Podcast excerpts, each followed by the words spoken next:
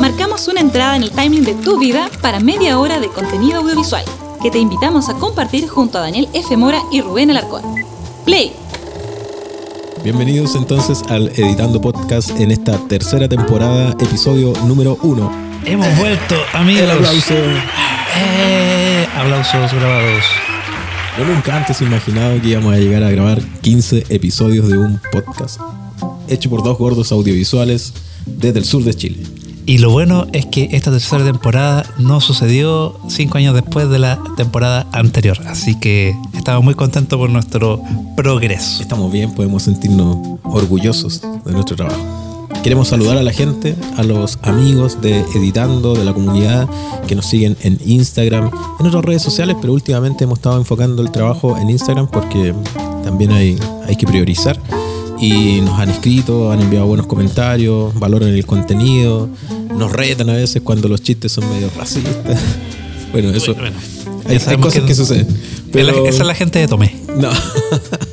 pero hay que agradecer. Así que bienvenidos a esta tercera temporada y esperamos que el contenido de nuestros programas pueda ser de satisfacción para sus oídos en sus tiempos de viaje, de descanso, de aprendizaje.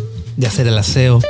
Sí, sí, bueno, aunque ahí se coloca la playlist cebollera de, No, yo conozco a, a alguien que Hace escucha el podcast mientras hace el aseo. Mientras hace el aseo. Mira, eh. Qué bueno. Son las cosas de. Formas de limpiar. Sí. Muy bien. Bueno, vamos a, a entrar en materia en este primer episodio que hemos denominado como el Charquicán audiovisual. Solemos comentar eh, noticias, noticias rápidas, pero antes saber qué ha estado haciendo cada uno. No nos vemos hace ya, ¿cuánto? ¿Tres semanas? Sí, así es. Más o menos hubo vacaciones de por medio.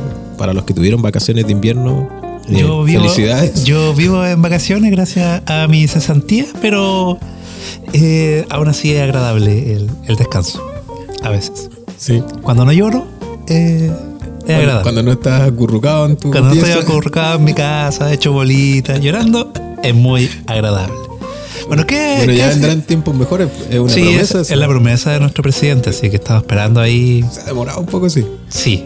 Lo bueno es que en esta ocasión la política internacional sí nos está afectando, a diferencia del gobierno anterior, Claro. que ahí era problema de, de la administración Bachelet. Ahora al menos hay algo un poco Sí, de. ahora sí, la Sí. política exterior afecta nuestra economía. Vamos a hacer un episodio de política y economía exterior un día. Sí, estamos muy preparados para aquello. Yo estuve viendo y leyendo algunas cosas interesantes y quiero... eh, esta es la, la serie de moda, pero de moda de hace dos semanas, porque ya pasó de moda, tristemente.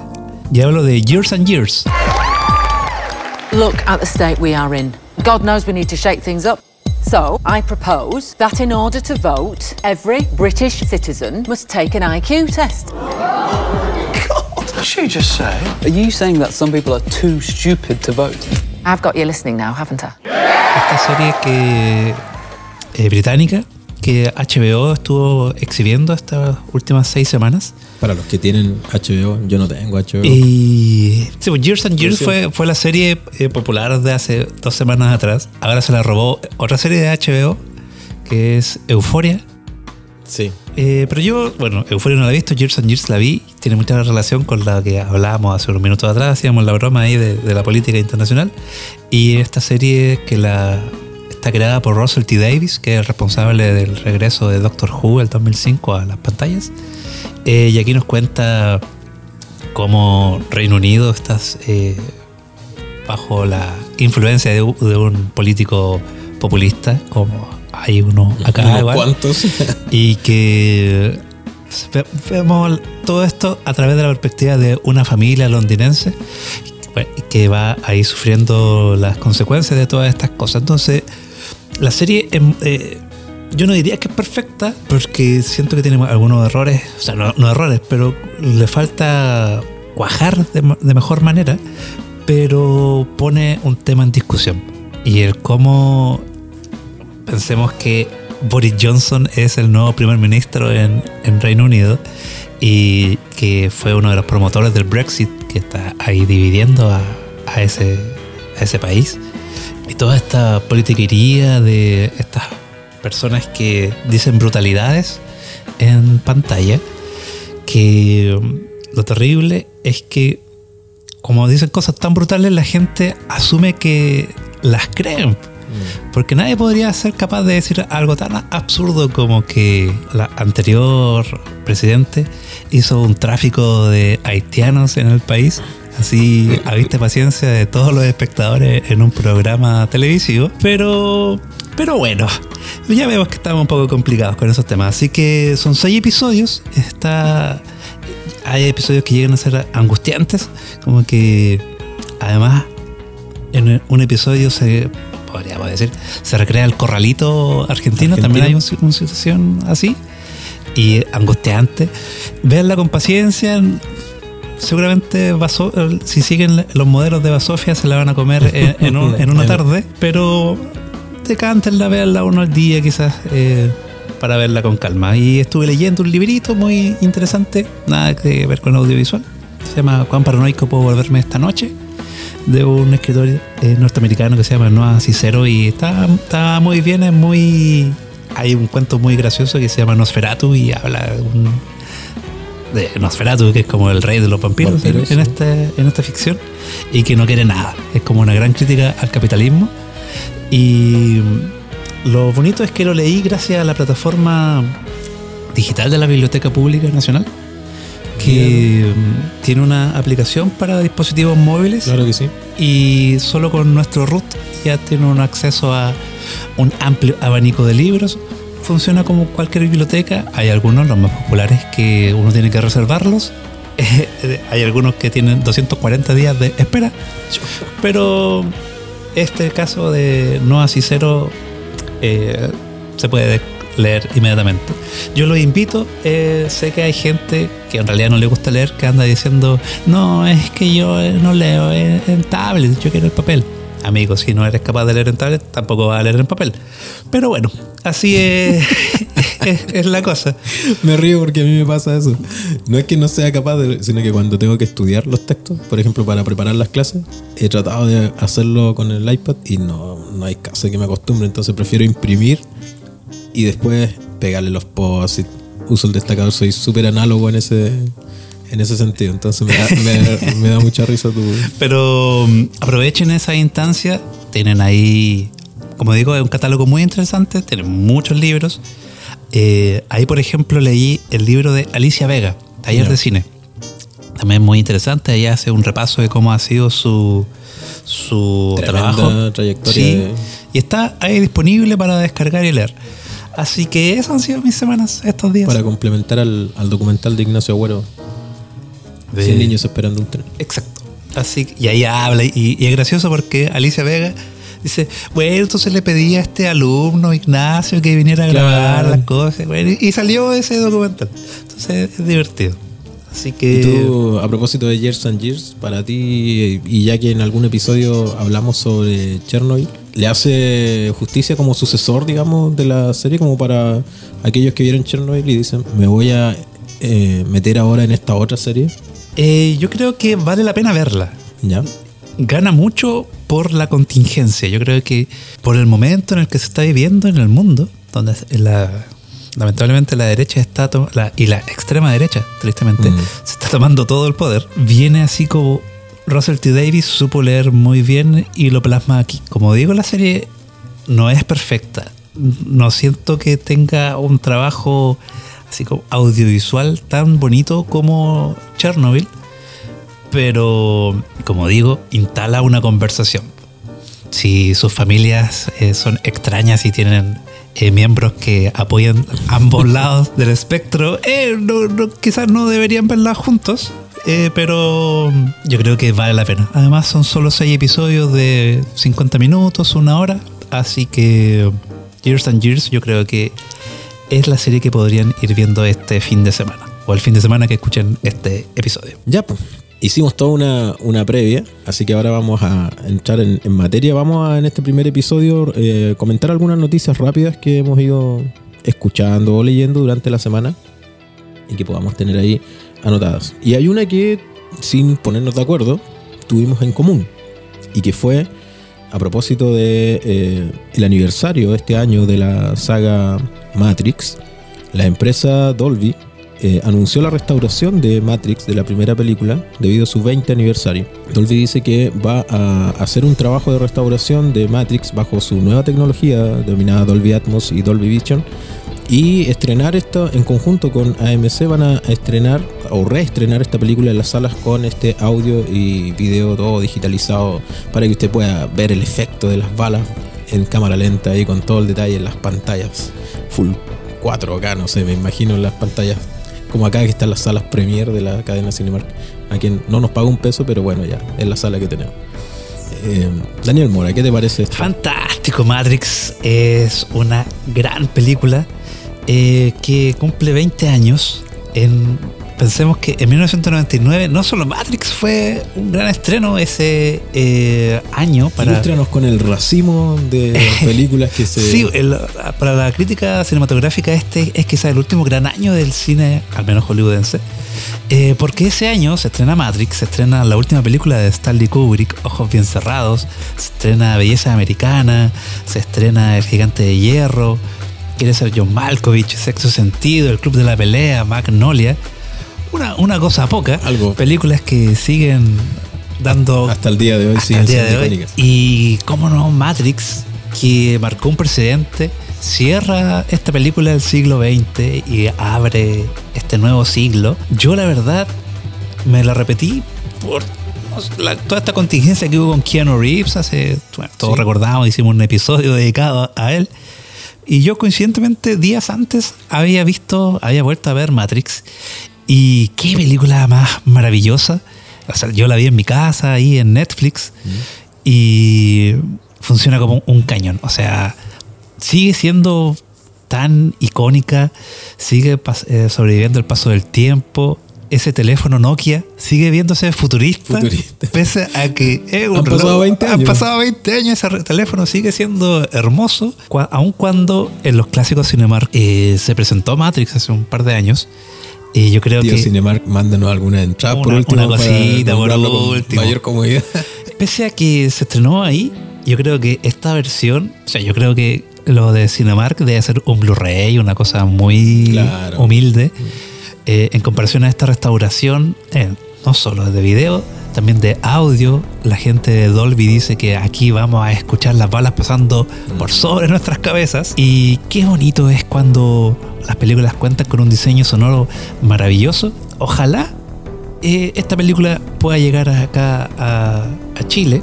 Esta película en Estados Unidos se va a presentar el día 30 de agosto.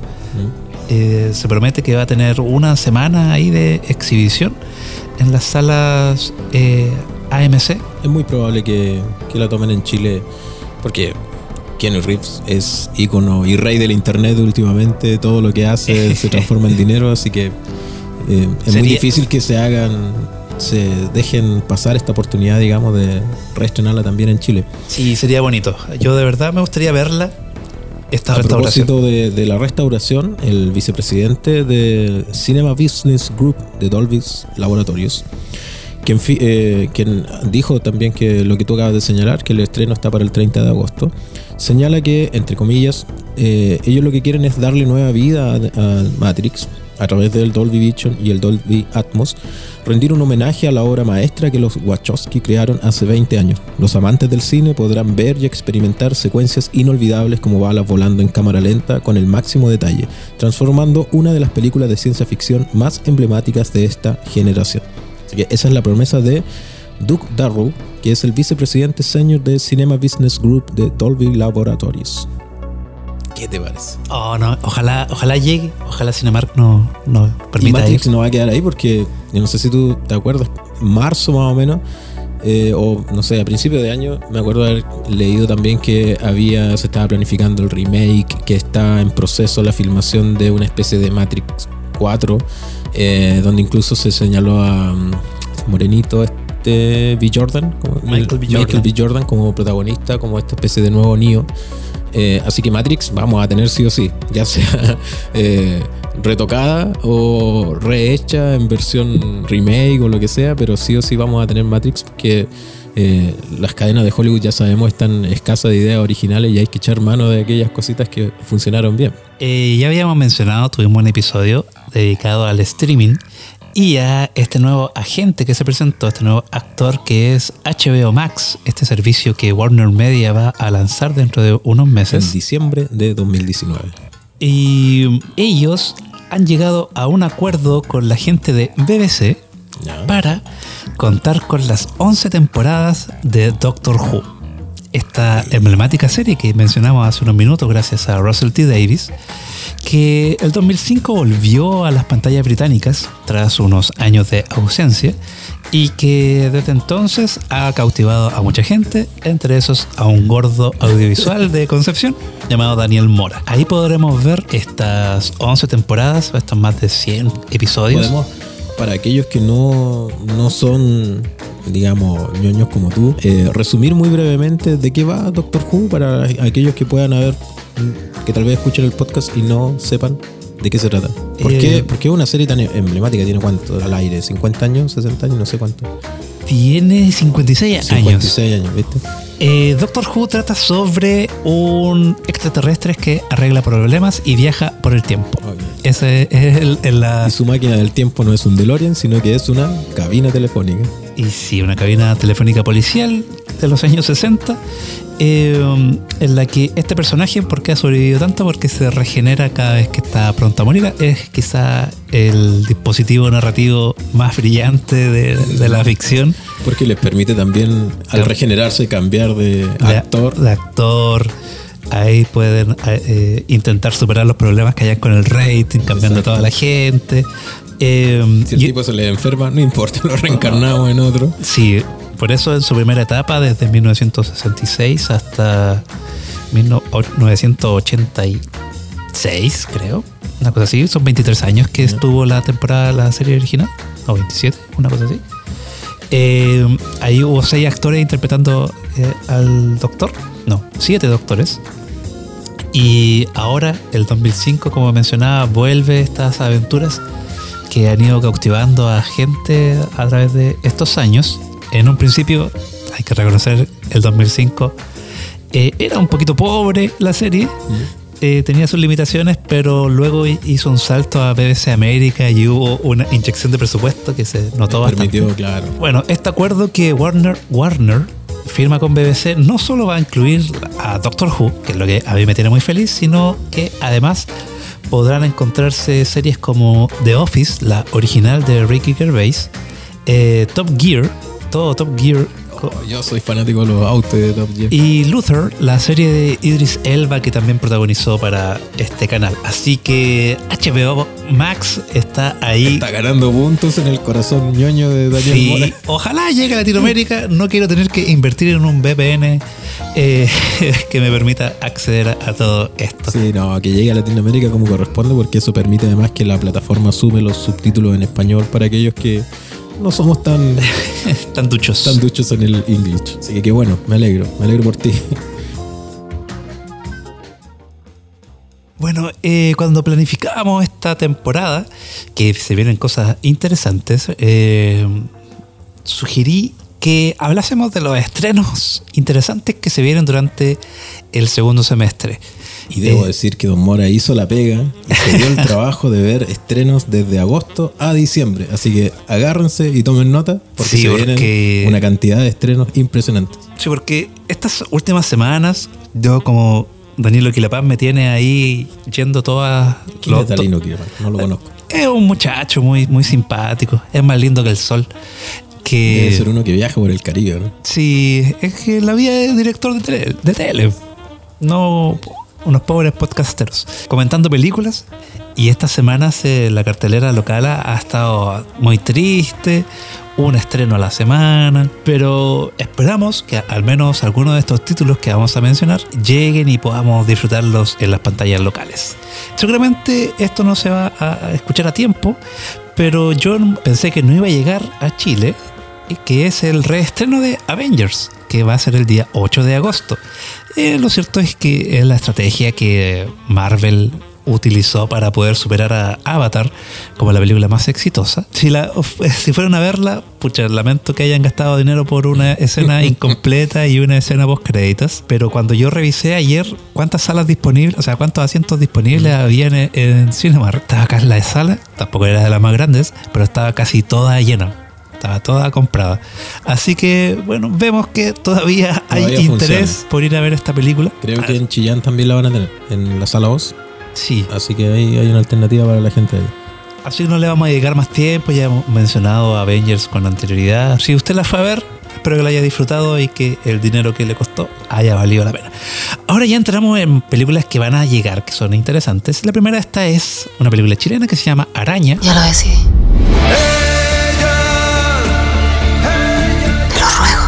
Sácame de aquí. Le ofrezco una entrevista, así cuenta su versión. Gerardo va a venir, te va a llevar con él para siempre. Ese es tu sueño, ¿no es cierto? En el futuro el mundo nos va a ver como héroes de la libertad. Tal como hoy pensamos en los héroes de la independencia. Alguien tiene que morir. ¿Cuánta gente más ha matado? A mí me tiene muy, muy, muy interesado, la verdad. Al Esta- revés de lo que la gente dice, ay, cine chileno, dictadura, otra vez. Sí, eh, si usted es de esas personas que dice, ah, el cine chileno solo.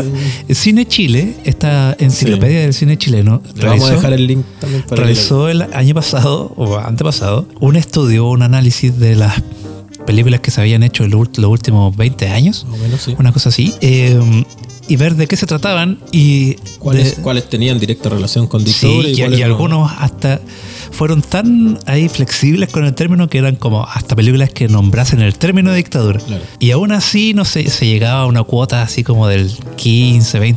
20%, sí. Pero esta sí tiene que ver con todo este eh, periodo en la que Andrés Wood, a quien nosotros recordamos por la hermosísima Machuca, y Violeta se fue a los cielos, aquí nos va a contar la historia de un triángulo amoroso, todo esto mezclado con eh, Patria y Libertad. Así que se ve muy interesante.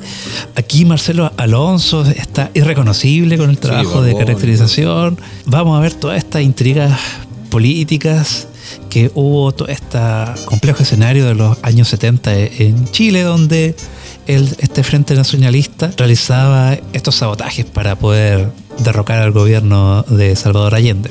Así que todo esto se mezcla con el amor y, y muchas cosas que, bueno, se ve interesante. Se llega el 14 de agosto a nuestras pantallas. Sí, Tú- tú- 15, 15 de agosto había leído yo.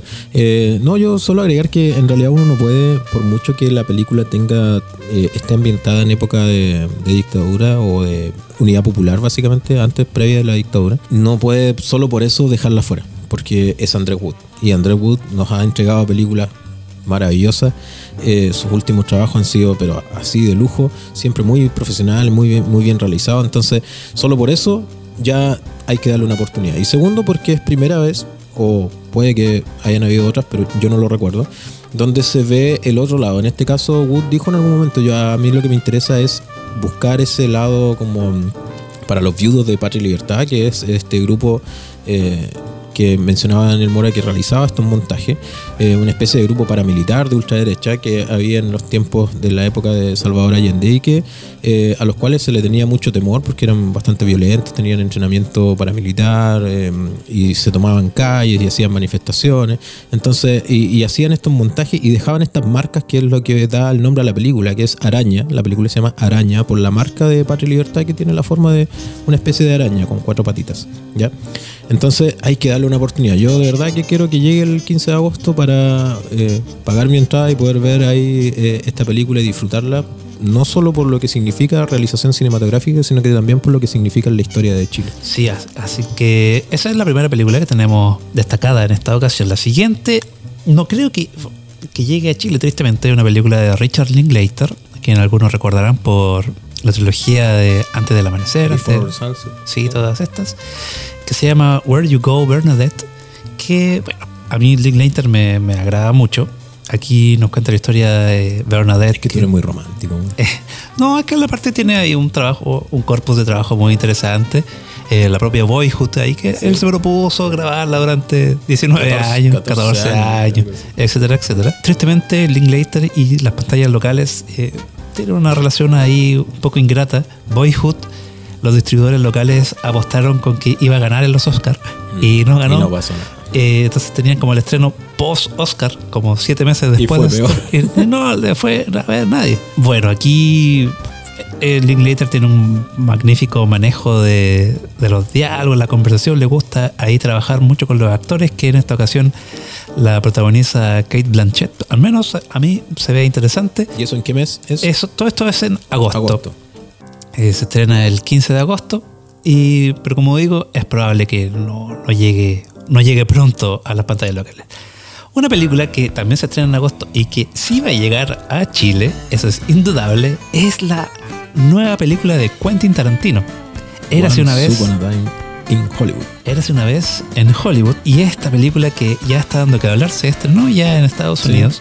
Mucha gente ahí La crítica la recibió fabulosamente. Aquí donde vamos a conocer la historia de Rick Dalton, que interpretaba por Leonardo DiCaprio, con su doble de actor, que lo interpreta Brad Pitt, y cómo intentan volver a la escena y eh, estrella de televisión. Y, Y Margot Robbie. y Margot Robbie que interpreta a Sharon Tate. Todo esto se va mezclando con los crímenes de la familia Manson bajo la lupa de Quentin Tarantino. Y en esta película, la verdad, yo estoy esperándola.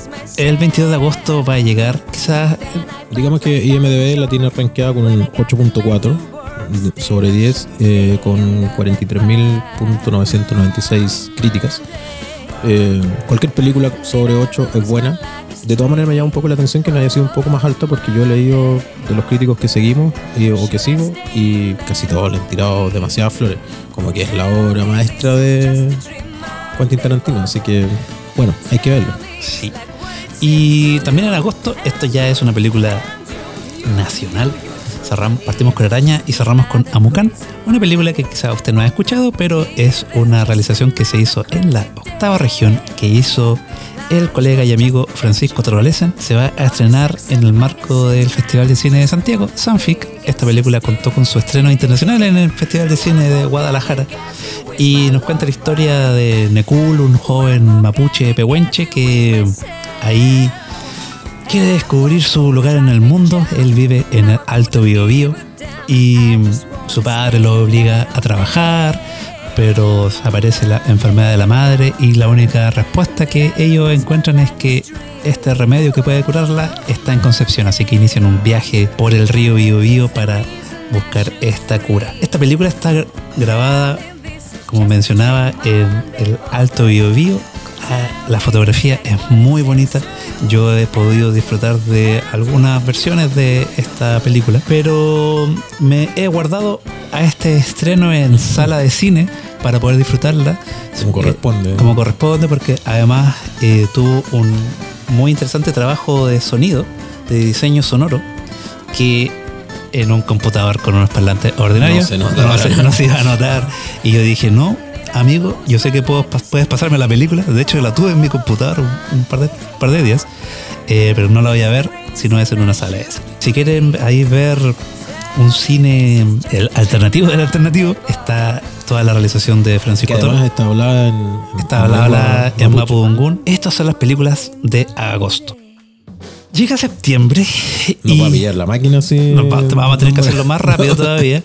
Y aquí llega Netflix y pisa fuerte porque va a estrenar The Irishman, la nueva película de Martin Scorsese. Lo cierto es Esa que es otra más que quiero ver con todas mis lo ganas. cierto es que llega el 27 de septiembre en Estados Unidos al Festival de Cine de Nueva York, pero nosotros podemos disfrutarla en todas nuestras cuentas de Netflix a fin de año. Tal como hicimos con Roma, por ejemplo. Así es. Yo la mencioné en el, pro- en el matinal y, me, y dije, a mí me da mucha pena que pase esto ¿Te porque... dejaron mencionar eh, Netflix? Sí, están ahora un poco más Un poco permisivos. más, ya. Yo decía, me da pena que eh, Scorsese haya tenido que irse al servicio de streaming porque habla de cómo está el el status quo actual de Hollywood, preocupado de hacer remake de clásicos de Disney o de superhéroes y que ya no hayan cabida para estas voces de personas que están muy experimentadas. Aquí vamos a tener un reparto de lujo, vamos a tener a Robert De Este Niro. es el Dream Team de Scorsese. Eh, sí, Robert De Niro, Al Pacino, Joe, Joe Pesci, Harvey Keitel, Anna Paquin. Esta se ve interesantísima. Se publicó el tráiler ya también. apareció el tráiler, así que de verdad yo estoy muy ansioso. Otra película, esta también chilena, es el estreno de Lemebel, el documental de este escritor y artista visual, Pedro Lemebel, que va a estar dentro de los ciclos Mirador. Miradoc, la verdad, sígale la pista, se ve muy interesante. También va a tener un estreno en Sanfic, pero todo lo podremos disfrutar ya en, en las salas Miradoc. Eh, este mes también llega Rambo, la última película. Última sangre. Sí, eh, Stallone, yo te quiero, pero por favor, Pero ya, está pero bueno. cuídate, por favor. Más acción, Rambo 4 ya era una locura. Y aquí no sé, no sé la verdad. Si el Rambo 4 rompía cabeza así a estallar, ¿no? ¿Qué, qué vamos a esperar en esto? Aquí no lo sé. Además, este mes llega eh, El Señor Link, que es la nueva película del estudio Laika, este estudio de animación en stop motion que es maravilloso. Tiene cuatro películas que son brillantes y esta eh, se ve igual de buena. La dirige Chris Butler, que es el director de Paranorman. Y aquí vamos a ver, se van a mezclar monstruos, las voces de Hugh Jackman con eh, Zach Galifianakis, que se parece a Lorenzo de la Maza. Lorenzo de la Maza. A al amigo Lorenzo. Iba a decir, le mando un saludo a Lorenzo La Paz. Y ojalá llegue a Chile, estrene fecha de estreno el 12 de septiembre. Y Laika hay que apoyarlo. O sea que um, Cubo y las dos cuerdas tuvo muy, poca, muy, poco público en Chile.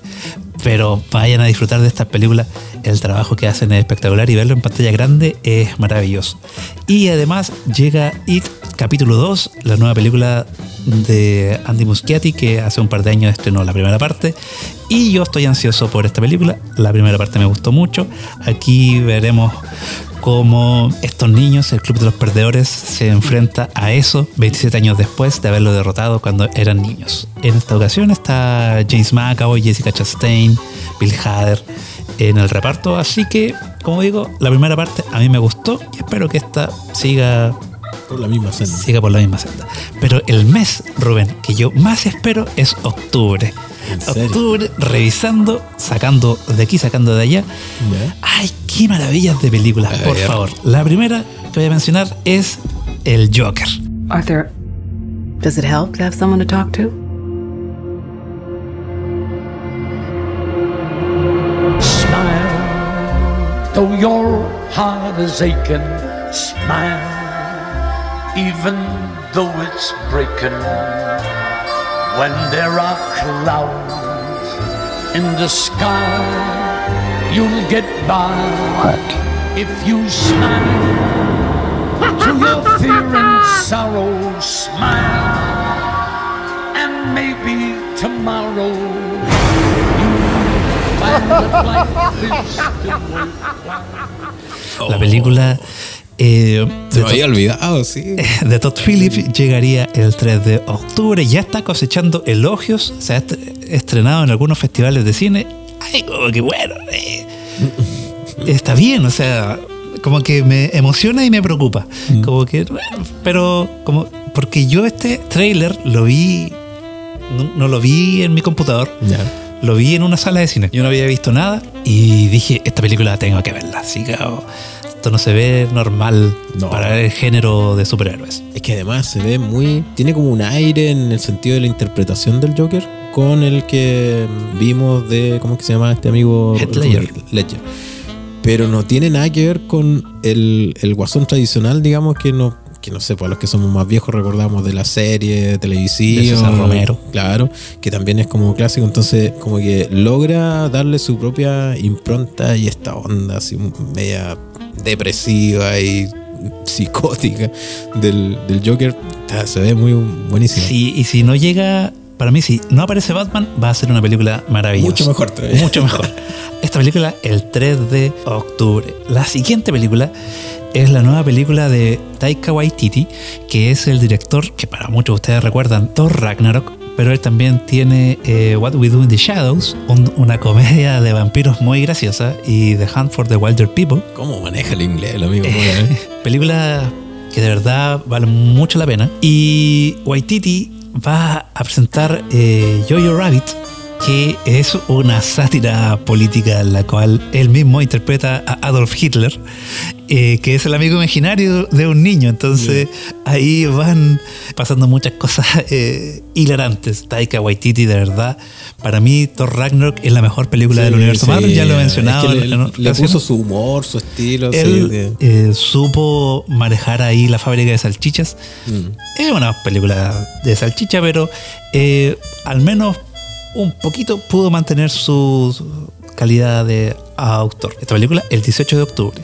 También se estrenará en este mes y el mismo día eh, The Lighthouse, una nueva película de Robert Eggers, que es el director de La Bruja, una película de terror, y esta película también está enmarcada en este género y está protagonizada por Willem Dafoe y Robert Pattinson. Está en blanco y negro, es una película ambientada en el siglo XIX, se ve el trailer, pueden buscarlo, es una locura, una locura Lovecraft- Lovecraftiana, que de verdad se ve fascinante y eh, son las cosas que hacen que el género del terror valga la pena. De la misma forma, la otra película que también estoy esperando es Midsommar, que es la nueva película de Ari Aster, que es el director de Hereditary, El legado del diablo, que pues, no sé por qué lo tradujeron así en Chile. Una película también maravillosa de terror, eh, una de las grandes películas del último tiempo en este género, que tristemente el público no, no sé, no, no estaba preparado para, para verla, esperaban otra cosa seguramente. Eh, y aquí vamos a ver el terror adolescente de una pareja que se va de vacaciones a estos países, nórdicos y empiezan a pasar cosas raras. Eh, Al ser super segunda película, a mí me preocupa. Yo siempre temo por los segundos proyectos de la gente porque... Porque segundas partes nunca fueron buenas y ahí de repente No, porque hay un riesgo de... lo, eh, cualquier artista joven que hace su primera obra, esta primera obra la ha dedicado todo el tiempo del mundo. Eh, La segunda ya es con... la segunda la hacen muy rápido Claro, y puede que no esté bien cuajada. Cosa que le pasó, por ejemplo, a Nick Pisolato con True Detective. La primera temporada estuvo 10 años escribiéndola. La segunda la escribe en un año y salió horrible. Y ya para la tercera eh, esperó 3 años y salió algo, Algo mejor. Algo mejor. Así que Midsommar, esta llega el 24 de octubre. Así como ves, para mí este mes es el favorito. Es el mes. El que va a robarse todo mi dinero. Ojalá que de aquí Ojalá, encuentre trabajo. ojalá encuentre trabajo o sin embargo nos auspicie. Lo que, También lo que pase primero. Tío Cinemark, volvemos a mandar el, el saludo. La, la gente que nos escucha, si nos puede echar una manito con eso, puede ahí ponerle arroba tío Cinemark. Ayuda a estos cabros. ¿eh? Exacto. En noviembre tenemos Terminator Destino Oscuro. Que la verdad, amigo, yo querré mucho a, a Linda Hamilton y al- a, a Schwarzenegger, pero no sé qué esperar de esta película. Ellos hicieron una jugada muy parecida a la que John Carpenter hizo con Halloween. Eh, bueno, no John, John Carpenter, pero lo que se hizo con las películas de, de Halloween, en las cuales se olvidan, hacen borrón de las tres en adelante y la película que se estrenó el año pasado de Halloween se instalaba como secuela de la segunda parte, secuela directa. Y en este caso, Destino Oscuro se plantea como una secuela de Terminator 2, lo cual hace que se olvide Terminator 3, Terminator Genesis, Terminator Salvation. Y ojalá salga bien. Yo solo espero que ojalá sea divertido. Vuelve Linda Hamilton como Sarah Connor. Aparece un Schwarzenegger viejito. No sé cómo van a justificar todo eso. Se supone que los T-800 podrían envejecer. Pero, pero bueno. Esta película llega el primero de noviembre. Yo esperaré que hayan buenos comentarios al respecto. Otra película que llega en este mes es Doctor Sueño, la secuela de El Resplandor. Aquí está protagonizada por Iwan McGregor y Rebecca Ferguson. Eh, McGregor interpreta ahí a Danny Torrance, que era el niñito de El Resplandor. Y él tiene este poder especial y ha tenido que lidiar con él toda su vida. Lo que hace interesante esta película es su director, que es Mike Flanagan, que algunos recordarán por El juego de Geralt, una película que reco- le recomendé a Rubén, pero no pudo Sí. ver por la gente que le, sí, de público. Restricciones etarias. está en Netflix. Está en Netflix, una película de Netflix, una gran película. Y también por The Haunting of the Hill House, una serie de, de terror que también está en Netflix, que vale muchísimo la pena. Así que si esta película es la mitad de buena que estos otros dos productos, Doctor Sueño. Lleva eh, tus fichas. Lleva mis fichas. Otra película interesante de este mes es Ford vs. Ferrari, una película de James Mangold, Mangold que algunos recuerdan por eh, Logan. Bueno, por todas las películas de Wolverine y Logan, que es la única buena de, todas esas. Que aquí va a mostrar la historia de cómo Ford quiso entrar en la competición de Le Mans y poder luchar ahí de tú a tú contra Ferrari. Y va a estar ahí protagonizada por Matt Damon y Christian Bale. Se al menos interesante y después de Logan, yo a Mangold lo respeto. Y este mes cierra con Knives Out, la nueva película de Ryan Johnson, que es famoso, reconocido por Brick, su primera película, eh, y es querido por ella, y es odiado por ser el director de Los Últimos Jedi, que bueno, sabemos toda la el odio que generó esa película. Y aquí él hace una película de detectives en el estilo más clásico de Agatha Christie o Alfred Hitchcock. Tiene un reparto muy interesante. Salió el trailer hace un par de semanas y ahí podemos ver a Daniel Craig, a Chris Evans, Michael Shannon, Jimmy Lee Curtis, Tony Collette, Ana de Armas, etcétera, etcétera. A mí Ryan Johnson, él tiene cuatro películas, todas muy buenas y yo soy de los que defiende los últimos Jedi, así que yo estoy esperando Knives Out. Y llegamos a diciembre en este rapidísimo repaso de ¿Cuál es la estrenos. película de Navidad del- de este año? eh? Star Wars Episodio 9. Evidentemente, el ascenso de Skywalker, que llegaría el 20 de diciembre. Puede que esta fecha esté desfasada Sí, un día porque yo eh, lo saco de los sitios gringos Mm. y ellos estrenan los días viernes. Entonces puede que haya un día de desfase. Bueno, en realidad Star Wars no, no puede hablar mucho de esto. Pero se estrena Jumanji 2 en diciembre. Jumanji... Bueno, técnicamente sería Jumanji 3. Claro. También con La Roca y eso. Va a estar La Roca, va a estar Karen Gillan. Dani- y es que se suma Danny DeVito y. Danny Glover en esta película que yo esperaba más de Jumanji, eh, la anterior. El remake. Sí, está eh, Welcome to the Jungle. Eh, esperaba que fuese más divertida. Es divertida, está bien. La Roca, el queso chanco, eh, mejora las cosas. Pero como que le faltó un cuarto para el kilo. Cuando anunciaron esta dije, eh, bueno, bueno. Está Karen Gillan. ¿Qué le vamos a No deja de ser. No deja de ser. es agradable a la vista. También va a llegar una nueva película de Terrence Malick que se llama eh, Una vida oculta. Terrence Malick que, bueno, Tiene su estilo el hombre. tiene su que- estilo. Yo creo que debería esperar nuevamente 30 años para hacer su siguiente película y quizá ahí saldría bien. Bueno, Terrence Malick cosechó el éxito ahí con Días de Cielo. Eh, con la delgada, delgada línea roja, pero los últimos años como que ha, ha dado un par de tumbos, como que su última película que fue muy apreciada fue El Árbol de la Vida, pero eh, Nice of Cap eh, y otras han sido eh, muy vilipendiadas. Aquí él se fue a trabajar a, a Alemania. Bueno, el señor Malik yo creo que todavía le queda crédito cinematográfico. Así que si usted es de los que les gusta su filmografía, tiene ahí una alternativa. Este mes también llega una rareza que causó mucha sensación cuando salió el tráiler hace un par de semanas y es Cats.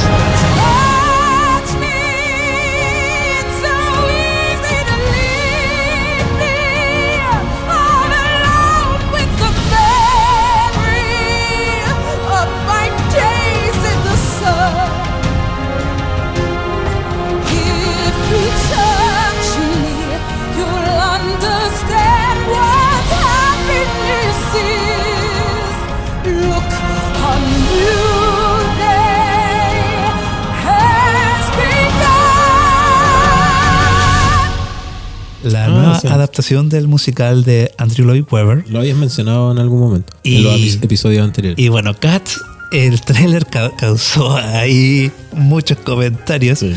Porque, bueno, de por sí Cats es súper raro, se- seamos sinceros. Ya era raro antes, pero aquí tomaron la decisión de en vez de utilizar eh, vestuario y maquillaje eh, para representar a estos gatos, lo hicieron con CGI. Y bueno, eh, que- bueno, bueno, bueno. Pero es tan raro que me fascinó. Yo debo ser sincero, me pareció una locura tan grande que dije, no, esta cuestión hay que verla en pantalla grande. Es como de tan mala, se transformó en un clásico. Sí, es, eso. inmediato. O sea, eh, bueno, eh, Cats, eh, como digo, es rarísimo. Sí. Sí. No, no- no sé por qué se sorprenden tanto por, por lo que se ve en el tráiler, pero seguramente van a ser de estas cosas que uno se acostumbra rápidamente al ver la, la película. ¿Qué es lo peor de Cats? Es que genera un rechazo, sí, que genera como un rechazo inmediato al verlo. O sea, pensemos cuando en Modern Family, pucha, no me acuerdo cómo se llama el, el gordo. Yo tampoco. así. Pero Recuérdate que yo soy el que pregunta los nombres. Sí, porque su pareja se llama Mitchell y él sigue, bueno, no me acuerdo cómo se llama. Eh, se disfraza de Cats para un musical de Cats eh, que había en la escuela y todo eso. Entonces genera- eh, es raro, es rara la puesta en escena.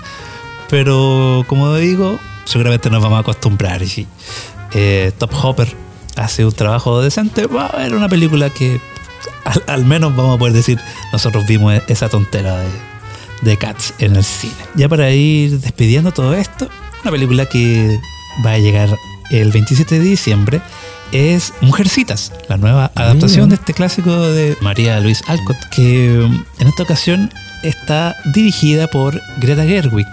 Ella es directora y actriz. Ella dirigió Lady Bird, que fue una película que gustó mucho hace un par de años, y protagonizó ella Francis Ha de Noah Baumbach. Y en esta ocasión vuelve a trabajar con Saoirse Ronan, la protagonista de Lady Bird. Y bueno, ¿qué podemos decir de Mujercitas? Todos deberíamos conocer la historia de las hermanas March, que um, ahí viven en esta... Todavía será leer en, la- en los colegios, ¿no? En mi tiempo al menos había que leerlo. O sea, no sé si a ti te hicieron leer, pero Sí. en mi curso eh, a las mujeres le hicieron leer Mujercitas Ya. y a nosotros nos hicieron leer La del hombrecitos. No, hombrecitos, Ah, que es como la secuela Sí. de Mujercitas. De cosas de sexismo que hay, eh, que había en la educación En de, los- de la transición. Entonces ya a la mencionada Saoirse Ronan completan el elenco Emma Watson, Meryl Streep, eh, Laura Dern y Timothy Chalamet, que es este niñito bonito de Call Me By Your Name. Yo a, a Greta eh, la quiero mucho, me ha caído muy bien su trabajo y por eso destaco Mujercitas. Y ya la última película que vamos a mencionar en esta ocasión es 1917, la nueva película de Sam Mendes, que algunos recordarán por Belleza Americana o Skyfall, la película de James Bond. Y aquí nos va a contar una película de guerra ambientada en la Primera Guerra Mundial y que, mm, pese a que tiene un reparto de rostros muy reconocibles como Benedict Cumberbatch y Mark Strong y Colin Firth y otros más, eh, los verdaderos protagonistas son un par de niños que son eh, George McKay, George McKay y Dean Charles Chapman, que ellos tienen que entregar un mensaje ahí, tienen que son los mensajeros que deben eh, cruzar las líneas enemigas para poder eh, entregar el mensaje a uno de los hermanos de los protagonistas. Como ven, este segundo semestre se viene muy interesante con películas. Hay de todo y sabemos que nos faltan muchas. Sabemos que nos hemos centrado en el cine casi eh, completamente hollywoodense. Así que los invitamos a ustedes a que nos mencionen qué otras películas están esperando. Películas europeas, películas asiáticas que tengan ahí en su lista de esperados. O tal vez estén esperando series u otro tipo de formato. Absolutamente, podríamos. que, que lo compartan igual. Queremos eh, aprovechar ya para cerrar este primer episodio de la tercera temporada donde Daniel Mora se dio de verdad un trabajo, pero de ahí de mucho rato investigando los estrenos que se vienen. Le agradecemos por supuesto y esperamos que ustedes también puedan eh, valorar eh, a través de los comentarios, que puedan eh, dejar sugerencias o compartir, por supuesto, agregar sus recomendaciones en plataformas como el Apple Podcast, que van a ser nuestro sueldo. Queremos también tomarnos un tiempo para agradecer a la gente de área diseño de Santo Tomás Concepción, en la persona de Luis Tignado, que es el jefe de carrera, porque nos facilita un tremendo y amplio espacio muy cómodo donde hemos estado, la verdad, toda esta mañana muy relajados. Nos juntamos acá un poco antes de grabar y podemos conversar, trabajar un poco. Se transformó en nuestra eh, oficina editando por prácticamente cuatro horas, ya no sé cuánto hace rato que estamos acá. Y eso va a ser así cada semana, así que por lo tanto queremos agradecer al área de diseño de Santo Tomás Concepción para que también ustedes puedan ahí acercarse al diseño en sus dos áreas que son diseño gráfico y diseño de videojuegos. Saludamos también a los amigos de Os Cine en Chillán. Hoy, hoy día en especial nombramos muchas veces Cinemark y yo estoy seguro que Os debe haber pensado, pero si aquí pueden venir a ver las películas todas las veces que quieran. Es verdad, allá tenemos calidad 7.1 de sonido, proyector de CP, tremenda pantalla El único detalle para nosotros que estamos en Conce es que la sala está en Chillán.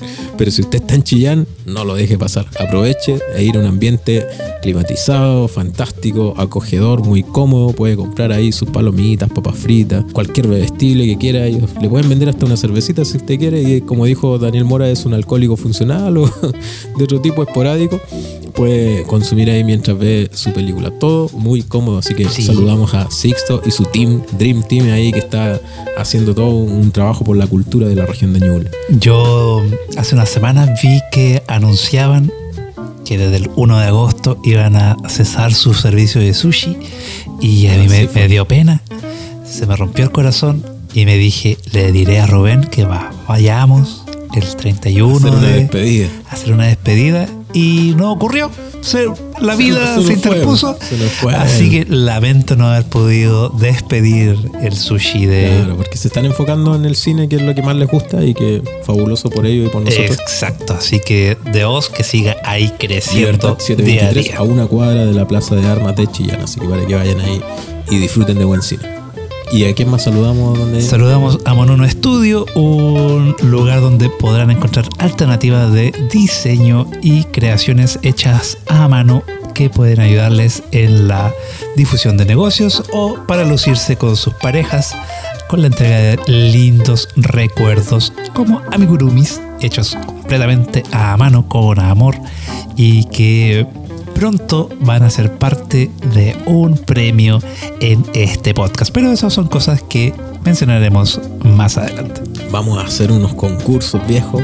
Ustedes vieron los polars que difundimos hace unos días a través de Instagram.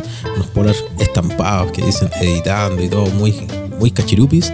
Eso, vamos a tener uno para regalar. Así que si tú eres un escucha frecuente del Editando Podcast, ayúdanos a compartir y cada vez que lo agregues en tus historias de Instagram, por ejemplo, nos etiquetas para poder difundir ahí también de vuelta aquello que tú estás escuchando. Y volvimos. Recuerden visitar las redes sociales, sobre todo en el Instagram, estamos como Editando CL para compartir el Editando Podcast. Pasen por Spotify, pasen por Anchor, pasen por em, Overcast, Apple Podcasts, eBooks, TuneIn.